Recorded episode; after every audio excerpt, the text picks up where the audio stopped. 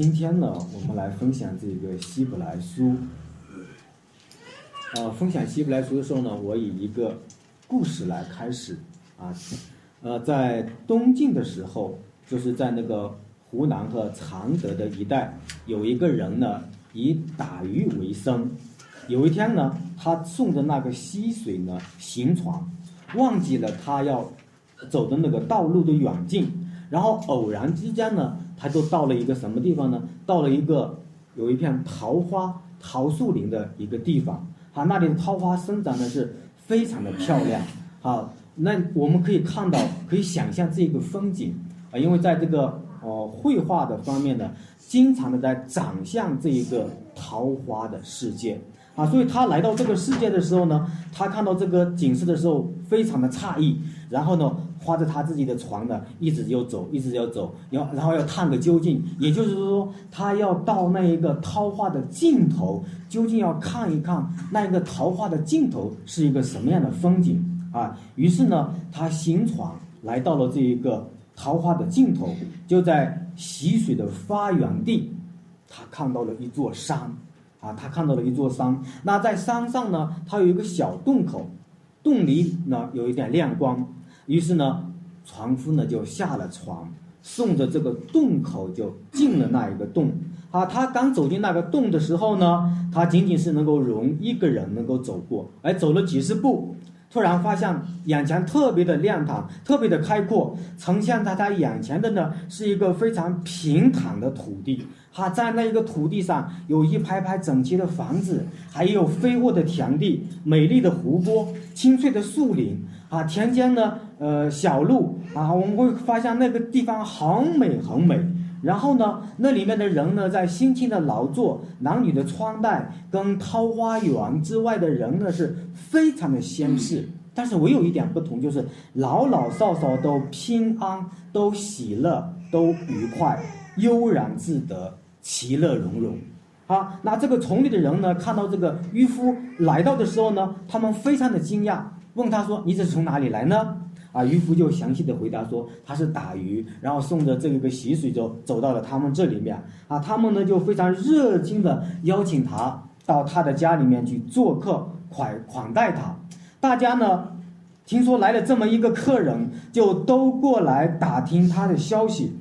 啊，他说：呃，他们就问他说：哎。”为什么有这么一个事件呢？你们是怎么来到这个地方的呢？啊，原来呀，他们就说他们自己的祖先呢，为了躲避那一个秦始皇之后的战乱，啊，领着他的妻儿老小和他的乡邻就来到这个与世隔绝的地方，因此就与外界就断了这个联系。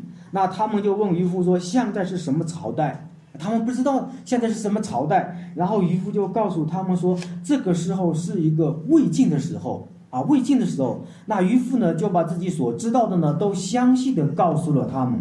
听完以后，他们就都赶到广西，因为，呃，因为什么呢？因为这个桃花源外的世界和桃花源内的世界是两个完全不一样的世界。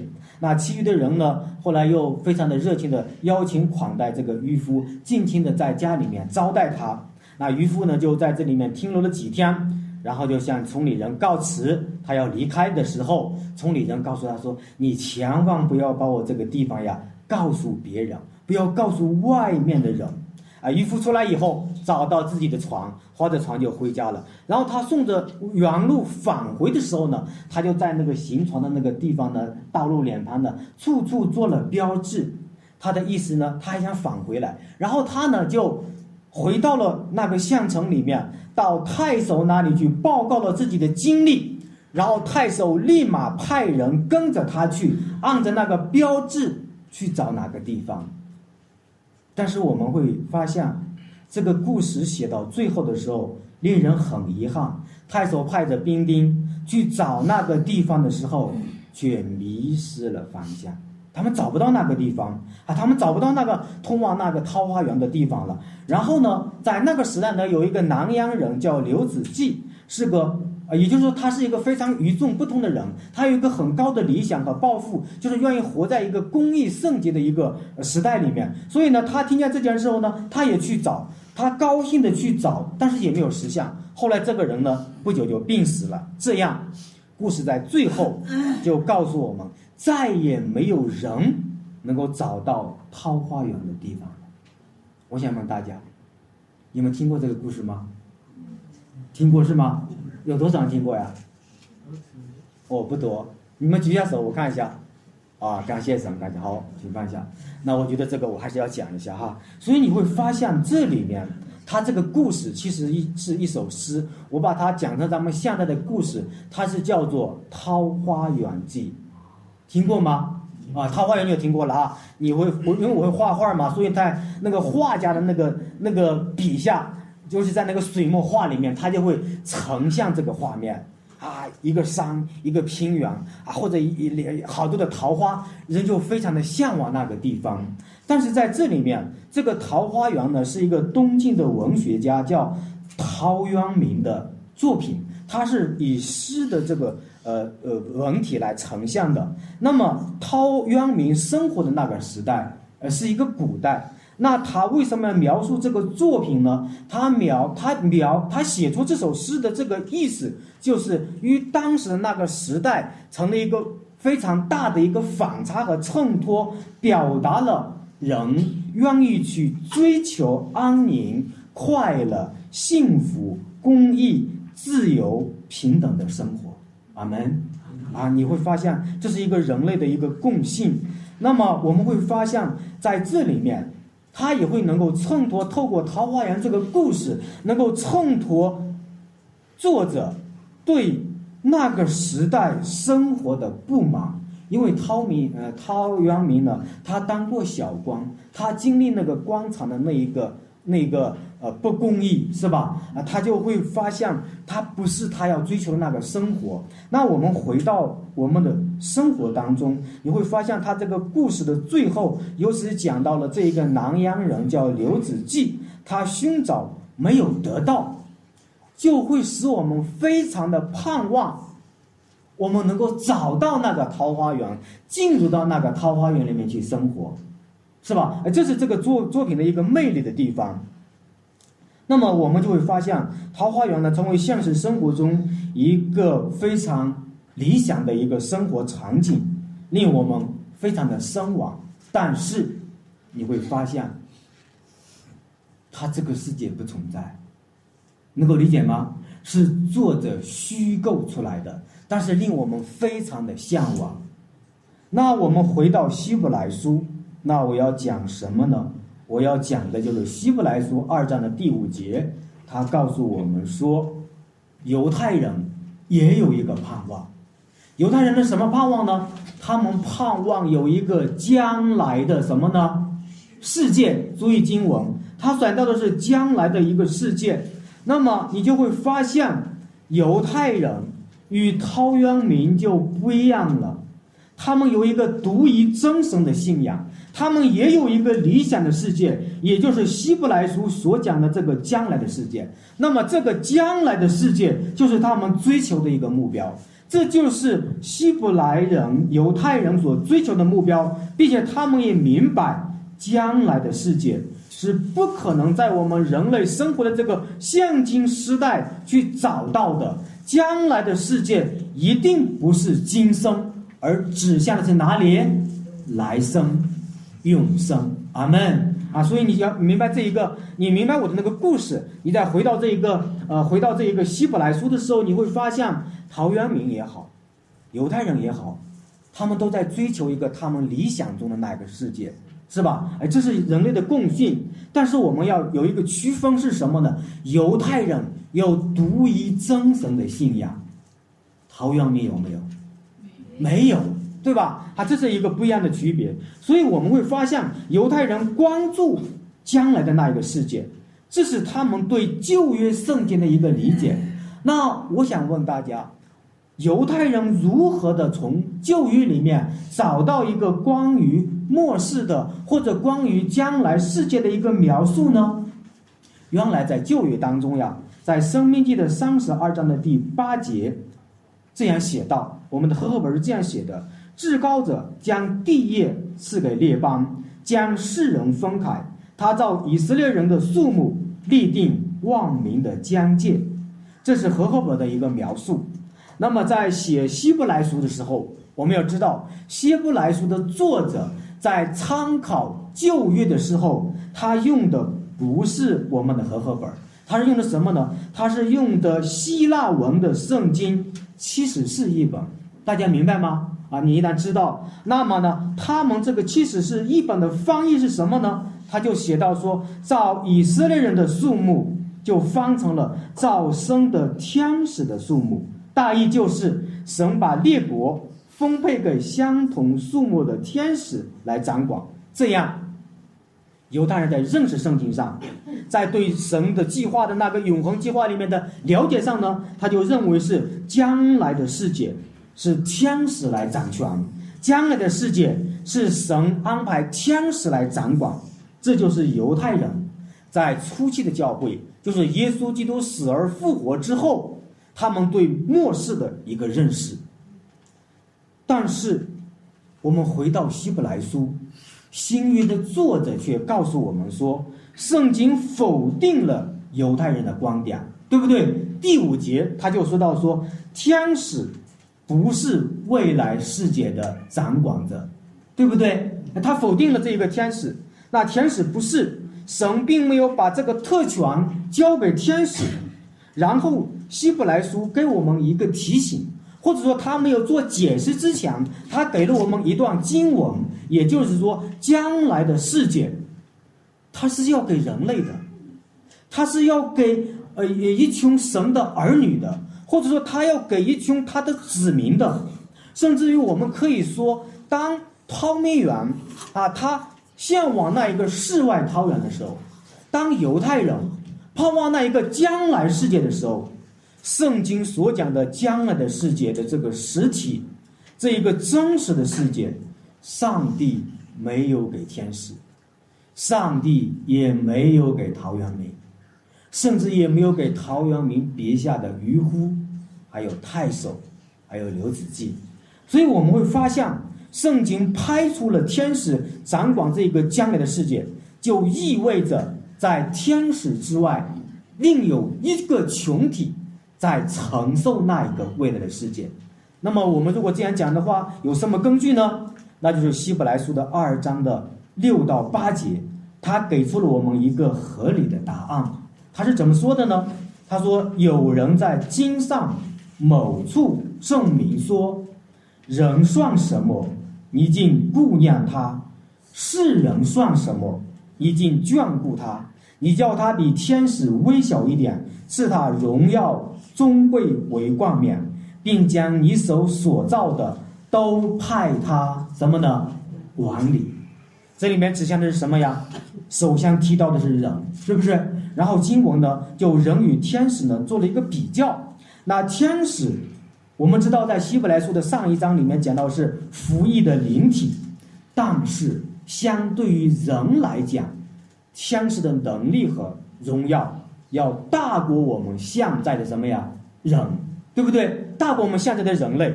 那么我们从这里就可以看到，圣经里面有两个字，暂时。是不是？哎，暂时按着这个意思，就是说，人和天使比较，在时间上比天使稍微暂时的低一点，但是这个暂时的日子过后，神给人的荣耀要大过什么呀？天使的荣光。弟兄姊妹，我们有有没有想过这件事情？也就是说，在座的每一位，你有没有想过，在未来的日子里面？你的荣耀和荣光要大过天使，啊！求生真的是帮助我们。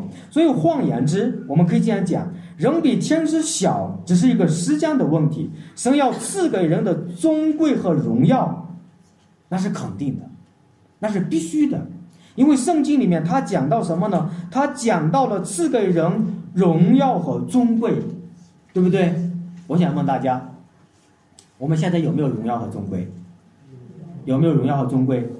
有，对吧？有。好，但是你会看到，在希伯来书二章的八节，他又讲了一句话。他讲什么呢？只是到如今，我们还没有见万物都什么呀？服他，也就告诉我们说，万物服不服我们？送服不不送服我们呀？不顺服的。但是上帝呢，他说要把尊贵荣耀给我们，所以我们一定要明白，在这个圣经里面，当神讲到尊贵荣耀的时候，与什么有联系？究竟我们人的尊贵和荣耀在哪里？我们有没有思考过这个问题？或者说，我们回到这一个创世纪的一章的二十六节到二十七节，我相信大家知道那里在讲什么。他告诉我们说，上帝给我们人的造创造我们的时候，是造的什么呢？神的形象造的。那我想问大家，在声学上面，大家知不知道生的荣耀，或者说生的形象是什么？是不是生的形象就是长着耳朵、长着鼻子、长着嘴巴、长着胳膊？是不是？不是这样的。所以我们要明白，当上帝讲到生的荣耀的时候，你必须得回到摩西在写那个出埃及记、创世纪，或者或者说五经的那个时代，你来了解他那个神的形象。因为在当时的历史的背景当中，摩西生活的那个时代，君王的形象特别的显著。为什么呢？因为在摩西那个远古的时代，他有帝国，那这个帝国的君王呢，他在他所管辖的每一个地方，都要想出他的权柄，想出他的能力，想出他的威荣。他怎么想象呢？他就到处设立他们他的百姓，或者说他的村民为自己雕刻的塑像。那你要比比，那也就是说，如果是在摩西的时代。我们可以这样理解，那在在太原呢，就设立一个帝国的那个雕刻的像，放在了五一广场，明白吗？让大家一看就知道这个皇帝、这个帝王在掌管我们，能够明白吗？那就像好比这个时代的习近平的头像是到处的张贴，对吧？你就知道习近平在统治我们，能够理解吗？啊，就这个意思。那么我们就可以理解了，当这一个形象。长相在帝国的各处的时候，暗示着告诉他的子民说：“我这位皇帝，代表的就是生民的儿子。我有皇家贵族的荣耀和血统，我有皇家贵族的尊贵和荣光，我有权统治你们。”啊，就这个意思。这个形象的意思就是这样的。如果你能够明白这个意思的话，你就能够明白上帝造人的形象。就意味着我们人有从上帝来的尊贵和荣耀，要管理整个受造的万物。阿门。这就是圣的形象。所以说，当希伯来书讲到荣耀的时候，指的是什么意思呢？原文的意思就是灿烂、光辉、荣誉、威望、知名度啊，这就是荣耀。终归是什么呢？终归就是得到尊敬、有价值。你看看这些词汇，如果用在你的身上，你愿意不愿意？都愿意，是不是？但是你会发现在这里面，我们会发现上帝给我们的荣耀是何等的尊贵。所以这里面的人的尊贵和荣耀与上帝的形象它是有直接的关系的，甚至于说人就是上帝的形象。那么因为人的价值与位分，在神的面前不可代替。人人平等，人人有价值，人人有尊贵，人人有自由，明白了吧？这就是告诉我们为什么人会要求民主和自由。他正在反映上帝的形象。你要发现一件事情：当你把动物关在动物园里的时候，动物会不会闹革命呀？不会的。但是你要把人关到动物园里，让动物参观的时候，人人平等不平等？人就不平衡，人就想出去，人就会闹革命。为什么呢？因为他有主权，他有自由，他有上帝的什么呀形象啊？所以求神帮助我们。当你认识到这个上帝的形象的时候，你再回到了亚当，神把亚当安置在伊甸园的时候，其实说白了，就是一个桃花源的生活。但是。我们读到创世第三章，亚当就什么呢？堕落了。亚当的堕落祸及了整个的人类。那就意味着我们失足亚当的堕落，整个人类就失去了那一个什么呀？理想的生活，失去了那一个美好的场景。亚当的堕落使我们失去了管理万物的权利。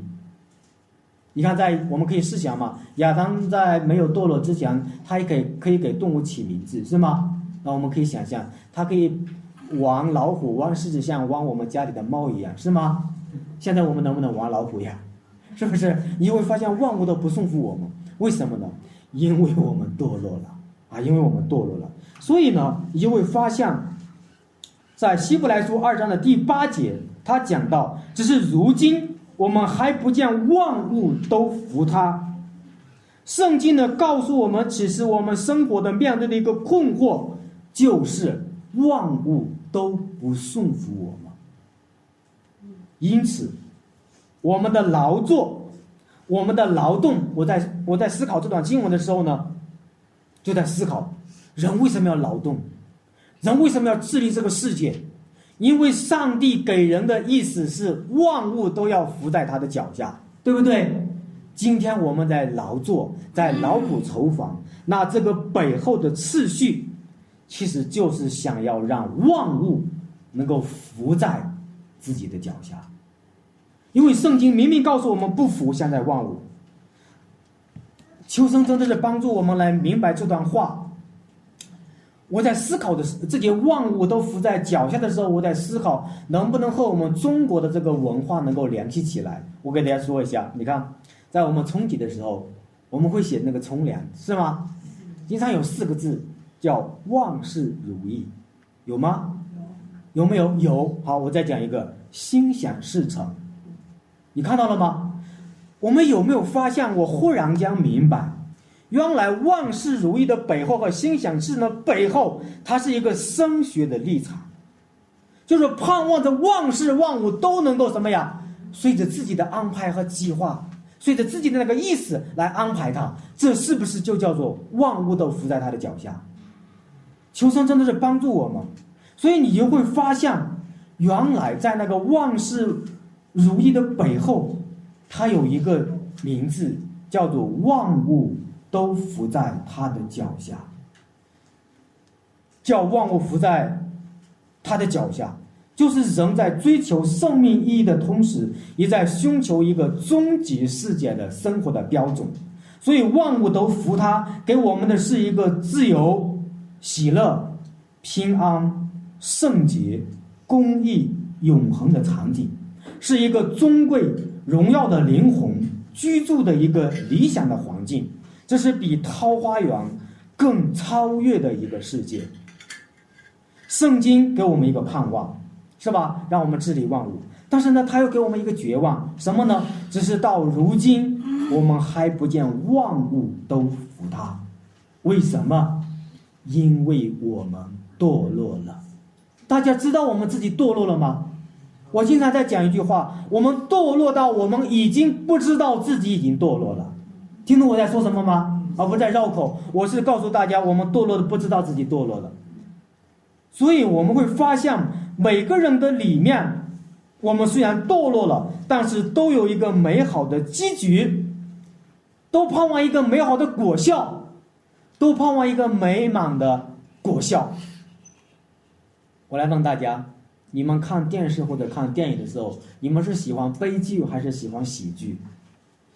喜剧，并且大家喜欢一个完美的结局，是吧？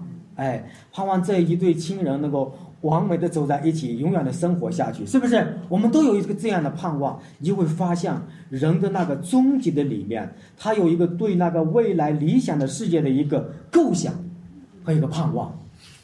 人虽然堕落了。但神在他里面画的那个图画却没有灭过掉，所以每个人的心里面都有这个结局。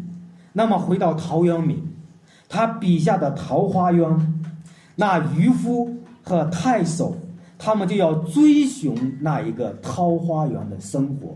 甚至于我们可以想象，为什么这个太守要派兵去到桃花源去呢？因为他盼望那个地方也是他能够掌管的地方。能够明白吗？但是他迷路了，他没有找到，这就是陶渊明高明的地方。也就是说，陶渊明笔下的桃花源，成为了我们人类一切的悲剧。更令我们悲催的是什么呢？《桃花源记》的故事的最后的刘子骥的死亡，更阻碍了人们对桃花源的追求，因为你在死在了去追求那一个桃花源的路上，明白吗？我们也死在了另一个世界之外的今生。求生帮助我们。那么这样呢，我们就会发现。陶渊明的《桃花源记》就成了一个使人有盼望的坏消息了。什么意思呢？找他的人死了，是吧？找桃花源的人死了，创作这个经典的人也死了。为什么？为什么他们死了？因为他们没有永生，明白了吗？他们没有福音，他们没有救赎。他们没有那一位独一的真神信仰，所以他们都死了。所以我们就会发现，这些人死的原因就是不具备永恒本质的意义。传道书就告诉我们了：凡事都是虚空，是吧？天下万事都是捕风，都是什么呀？虚空。那你思考一下，你今天所做的，你所工作的，你所追求的，有没有永恒的意义？如果没有，赶紧收手啊！求生真正帮助我们，因为我们会发现，我们所追求的，如果没有永恒的价值，那么我们是不是正在重新的演绎《桃花源记》？因为你在追求的，就是要准备去的那个地方，有死亡在阻隔你，使你倒闭在旷野之上，不能够到达那个地方。那么我们就会发现。我们进入不了另外一个世界，就注定还有一个世界在等着我们，是吧？什么意思呢？就是说，等你的那个世界，不是一个好世界，要求你进去的那个世界，才是好世界。能够理解我在说什么吗？等你的这个世界，就是让你去死的那个世界，等你的那个世界。就是让你去痛苦的那个世界，等你的那个世界，是一个被咒诅的世界，是不是？所以秋生帮助我们，那么我们就会发现，在桃花源的故事当中，刘子骥他不服命运，他想去找。他想找那一个不要让他去死，或者说不想让在这个痛苦的、暴力的、不公义的世界里面去生活的那个环境，他想脱离，他想去找那一个桃花源的生活，他没有找到，他对那个地方充满了盼望，但是绝望却使他没有盼望，对不对？所以圣经里面写道：“只是如今我们还不见万物都服他。”这是多么令人痛苦的一个宣告！从亚当到今天，人就活在这个绝望当中。但是，我们还在用自己的方法去找那一个理想的世界，因为我们工作的背后，我们生存的背后的意义，其实还是归的四个字，就是盼望万事如意，是不是？你赚钱的目的干什么呀？还不就是你想做什么就能做什么吗？对不对？你得到权柄，得到地位，为什么呢？还不就是想让万事都如你的意吗？还不就是让想让万物都伏在你的脚下吗？对不对？你就会发现，死亡阻隔了我们，使我们所有一切的盼望都在死亡里面成为了绝望，甚至于说，我们的盼望。在这个世上活着，百分之九十九都是绝望的。我不知道大家在你的生活计划当中有多少事情是被成就了的，或者换句话讲，其实是说，在你的生命中，你真的是百事如意。我要告诉你说，那也是一个咒诅。你读过诗篇七十三篇吗？如果你没读过，你回去好好读一下，那里面就写到了恶人。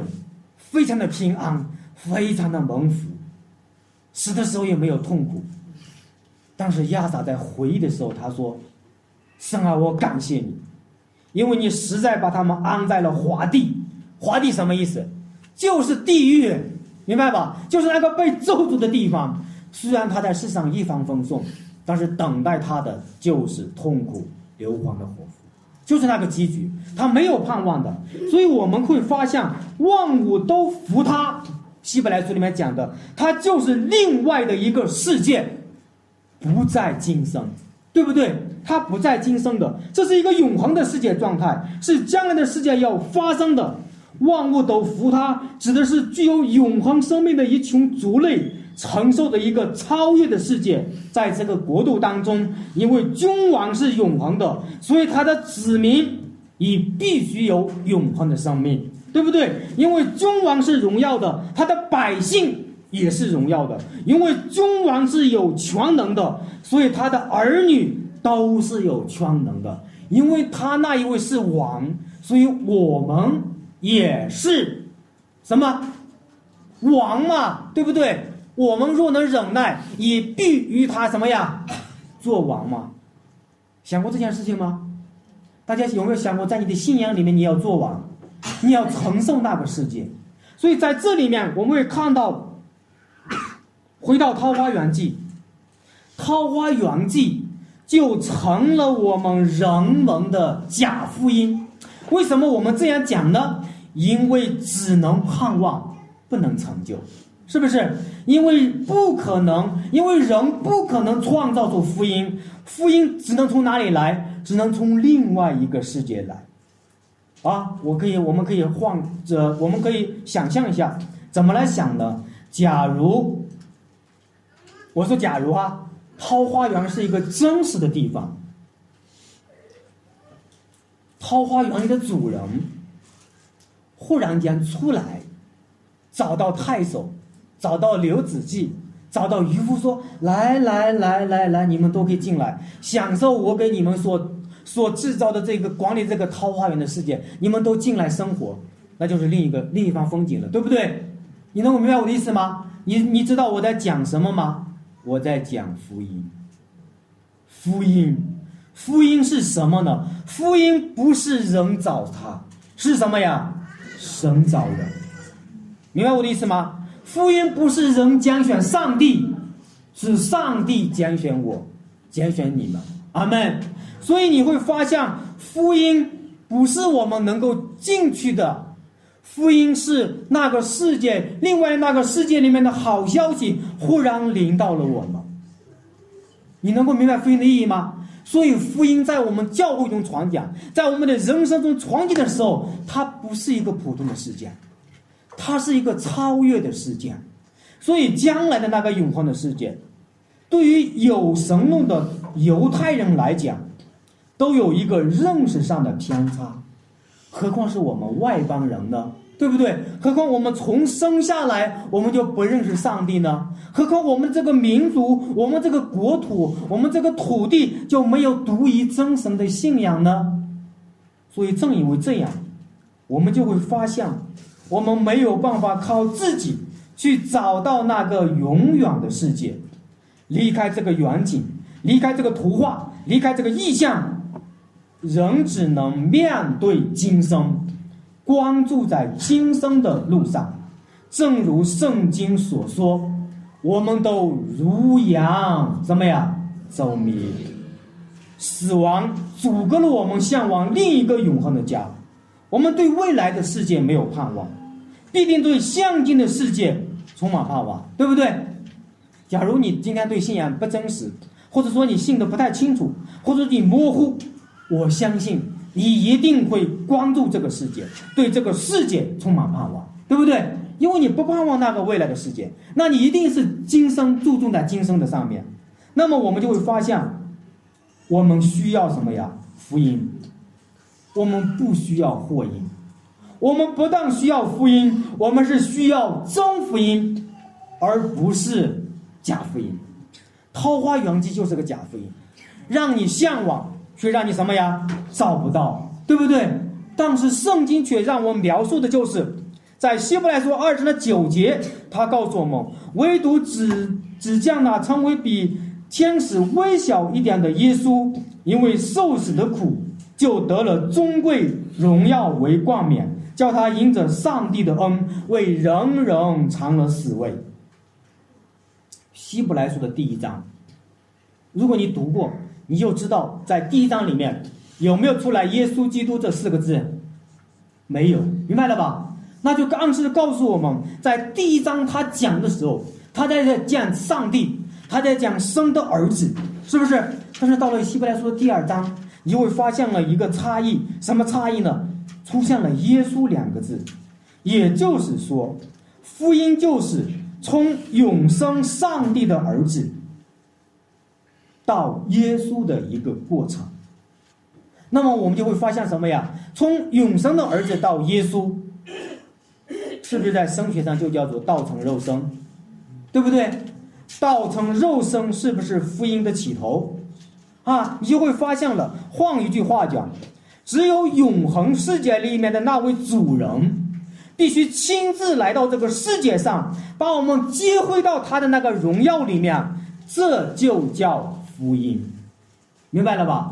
《桃花源记》里面所有的人都去去自己去找福音，自己想进到福音能够带到他们进的那个地方，但是他们有没有找到？没有。真福音是天上的，另外世界的荣耀的那一个世界里面的那位王，他是神，他来到这个世界找我们，这就叫福音，这就叫恩典，明白吗？啊，这就是恩典。所以在这个世界上，只有卑贱的去拜访。高贵者的道理，是不是？你能不能盼望习近平到你家去拜访你呀？不可能。但是在圣经里面，在福音里面，那一位至高的管理万有的王，在希伯来书里面是创造的那一位主，护理万有的那一位主，坐在高高宝座上的那一位主，今天他却这么去行了。那么荣耀的一位王，却来拜访我们，我们算什么？我以前好像讲过啊，就是说。我们在我们的周围的社群里面，我的名字可能响当当，大家还知道。但是我到了我们的县城里面，或者你在这个太原市，可能就找不到你了，对不对？你在整个山西省更看不见你，明白了吧？只能看见习近平。那到了整个中国呢，是不是更找不到你，对不对？但是你会发现，耶稣基督的福音，他今天却找到了你我，这就是恩典，这是一个特别的恩典。所以你会发现，所以我们想讲福音的时候，就是一个伟大的永恒者——基督生的儿子，来到自己所造的世界，寻找一批人，把他们带入永恒，带入他们呀另外一个世界，去实现那一个叫万有都伏在他脚下的目标。这就是福音。所以我们会盼望着神在基督里面。在救赎里面给我的那个给我们的那个呃目标实现的时候，他要让我们恢复尊贵，恢复荣耀，是全能给我们，让我们能够光里忘有，治理万有，这就叫做恩典。所以，甚至于这个荣耀大过了在亚当堕落那个伊甸园的荣耀，这个尊贵大过那个尊贵，这就是救赎的意义。这就是十字架的救恩，所以我们可以这样讲：耶稣基督的福音，十字架的救赎，一定超越那一个亚当所失落的那那个伊甸园，明白吗？那一个尊贵的、荣耀的上帝要给我们的，一定超过生在亚当里，在生在呃那个呃亚当和伊甸园里面所有的祝福。那么我们会发现，永生、今生。管理与被辖制，我们的区别有这么的大。从亚当而来的罪，使我们每个人配进死亡，我们不配进入那一个永远的世界，配咒诅，配进入绝望，而不是盼望。而福音的到来，使一切被翻转、被颠覆。所以我们会发现，基督的到来要解决的就是死亡，是吧？所以基督的到来，他解决的。就是我们能够从这个暂时的世界进入那一个永远的世界，从神的儿子到耶稣，他为我们走了一条什么路呀？降卑的道路，是不是？所以在你看这段经文，它比做了一个比较，人与天使的比较，是吧？要给人尊荣之强，让人暂时比天使微小。那后面的第九节，基督与天使也做了个比较，是为了受死，让他暂时比天使微小。人与天使比较，是上帝创造的一个秩序，为了让人得更大的尊荣，暂时比天使微小，试验他们，结果整个人类都失败了。基督与天使比较，也叫他比天呃比天使暂时微小一点，是为了让他承受痛苦。他却能够完全的顺服，这就是上帝给我们的恩典，这也就是福音的做成和福音的救赎。所以在希伯来书的二章的六节到十一节里面，而在菲利比书，在菲利比书二章的六到十一节，他本有神的形象，不以自己与神同等的为抢夺的，反倒虚己，取了奴仆的形象，成为人的样子。只有人的样子，就自己卑微。重新顺服，以至于死，其死在十字架上。所以生将他升为了至高，又赐给他那什么呢？万民之上的民，叫一切在天上的、地上的、地底下的，因耶稣的名，无不缺席，无不口称耶稣基督为主，使荣耀归于什么呀？父神。这是神的儿子。那这位生的儿子为我们所做成的。为我们所成就的远超过我们的想象。正因为这样，上帝当他从死里复活，赐给他尊贵与荣耀的时候，他是万王之王，他是万主之主，对不对？他的死里复活已经证明他得着了尊荣。那他的死里复活呢，也证明他现在正在那个世界。阿门。他的死里复活也证明他正在那个世界。管理着所有的受造之物，他的死里复活也告诉我们说，我们也要死里复活。他的死里复活有尊荣，有权贵，有荣耀。我们在基督里面也得到了这一切。那么，福音的丰富就是把你从今生带向来世，把你从相近的世界引入到那个将来的世界。永生上帝的儿子在暂时的受造界里面受苦。为的是证明那个将来的世界，比这个现今看得见的、摸得到的世界更真实。大家相信吗？你相信一个未来的世界，一个耶稣基督要将来带那个世界来到我们中间的那个世界，是比这个肉眼能够看见世界更真实的世界。求神帮助我们，所以我们会发现，在陶渊明的陶渊明的《桃花源源记》当中。渔夫与太守后来没有找到桃花源。如果我是老师的话，我考你们哈，你们听了上面的道了吗？为什么？为什么没有找到？为什么没有找到？因为他们没有遇上恩典。你注意思路哈。刘子骥这个寻找桃花源的人也死在寻找的路上。为什么？因为他们。缺失那位从天上永恒之爱对他们的关注。为什么我这样讲呢？因为这一位古诗的作者陶明陶渊明生活的那个时代，耶稣基督的福音还没有传进中国，能够理解吗？你能够理解这个福音的宝贵吗？也就是说。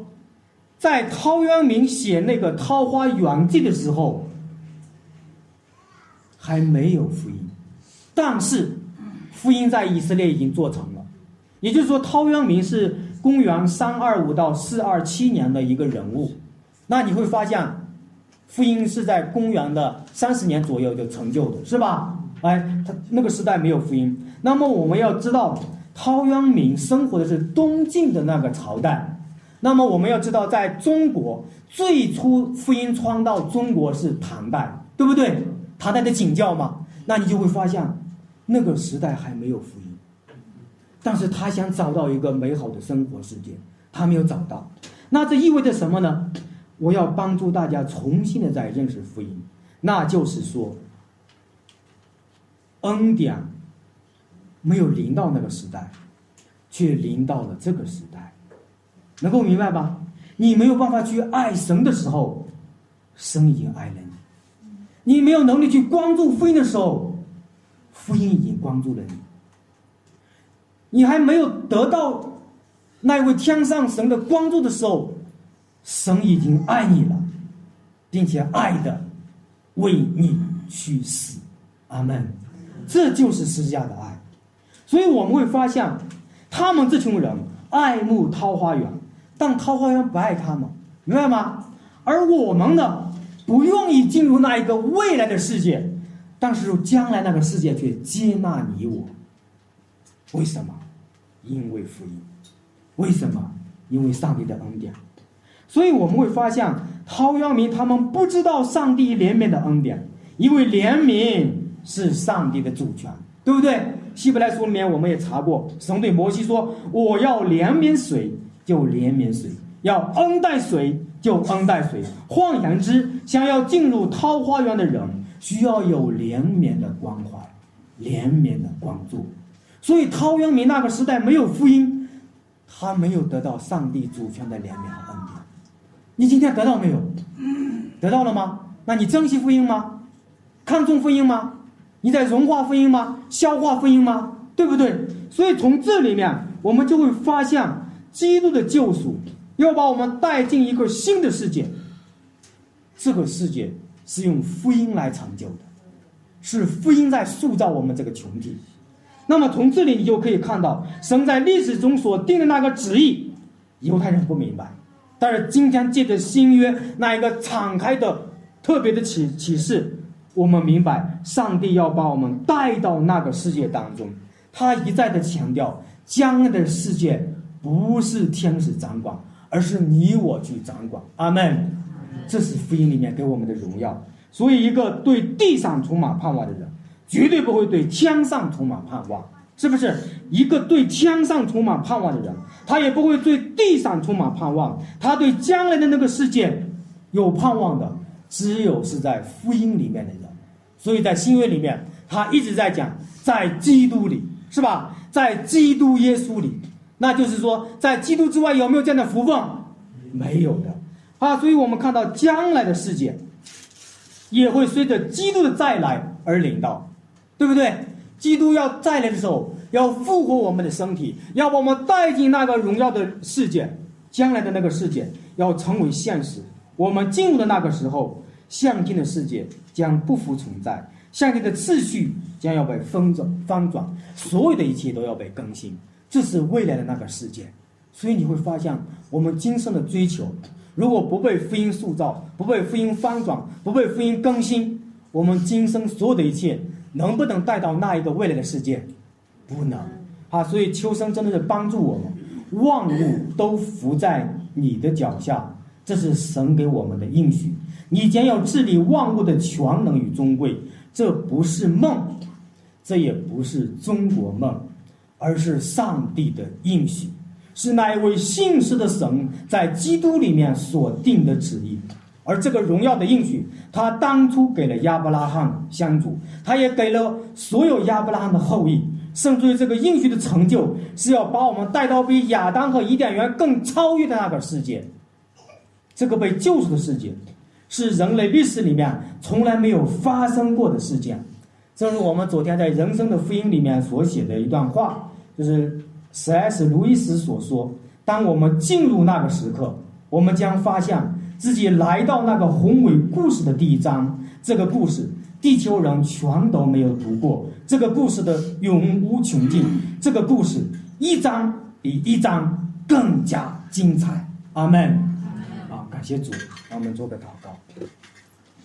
我亲爱的天父啊，我们感谢你，主啊，我们谢谢你如此的来爱我们，主啊，我们谢谢你在基督里面给我们预备这么丰盛的一个未来的世界。